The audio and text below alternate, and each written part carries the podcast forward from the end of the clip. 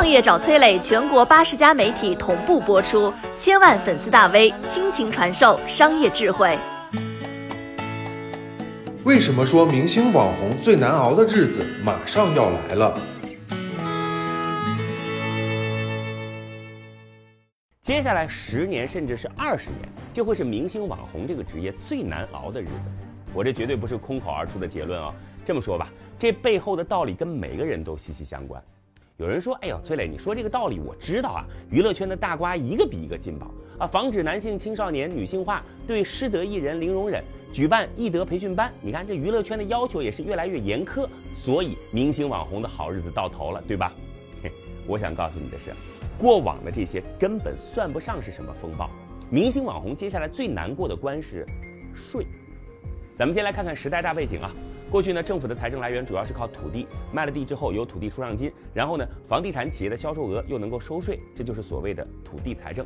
一九九八年到二零一八年这二十年间，中国城市化率翻了一倍多，城市建设的越好，就会吸引更多的人来就业、创业、消费，助力当地的房价上涨。之后呢，再继续进行土地出让，可以说这是过去几十年来地方政府发展的最重要支撑。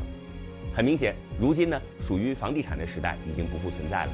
但是政府的财政又该由谁来供给呢？这根水管又该插到哪个池塘去呢？虽然房产税已经开始试点了，但是真正落地还需要时间。哎，此时政府释放出的信号就是，过去税收监管比较松的行业，如今稽查力度肯定要加大。而这严管的排头兵，应该就有明星网红。可以这么说啊，大多数的明星网红在税收问题上的确是有瑕疵的。从提名开始，我们就知道了演艺圈的合同。如今，甚至还有网红利用网络收入规避税务申报，所以查这些人肯定没毛病。而且从效率上来说呢，查明星网红也是性价比最高的。要知道，税收也是有成本的，收税这个过程就是成本啊。我举个例子啊，乞丐躺着就能赚钱，有些人甚至靠行乞盖了别墅，那这些不劳而获的人应该缴税吧？实际上这根本做不到，因为单个乞丐缴税不高，但是组织管理监督乞丐缴税难度却很高。可以说啊，乞丐缴税这个执行成本远远高于收益。哎，但是明星网红就不同了啊，目标明确，监督简单，金额巨大。还有还有，对明星的税收严格监管，不会产生什么大的社会连锁反应。你看有些大企业遇到危机了，银行甚至是政府都非常紧张。为什么呢？因为大企业如果倒了。受影响的可不仅仅是老板一个人哦，成千上万的员工、员工背后的家庭以及企业的上下游、企业的客户都要受到影响，这就是所谓的尾大不掉。而明星网红收入虽然很多，一次片酬就上亿，等于一家优秀上市公司一年的利润，但这背后就几个助理和一个经纪人，所以啊，明星出了问题，对于社会稳定可以说是毫无影响，甚至啊，因为不少明星德不配位，被绳之于法了，还会引得舆论的一片喝彩。让那些违法失德的明星腾出位置，对于文化事业的进步，哈，应该说也有着积极作用。你看，不管是从时代背景，还是实操效果，甚至是舆论民心的角度，在接下来的时间里，明星网红的日子那肯定不好过了。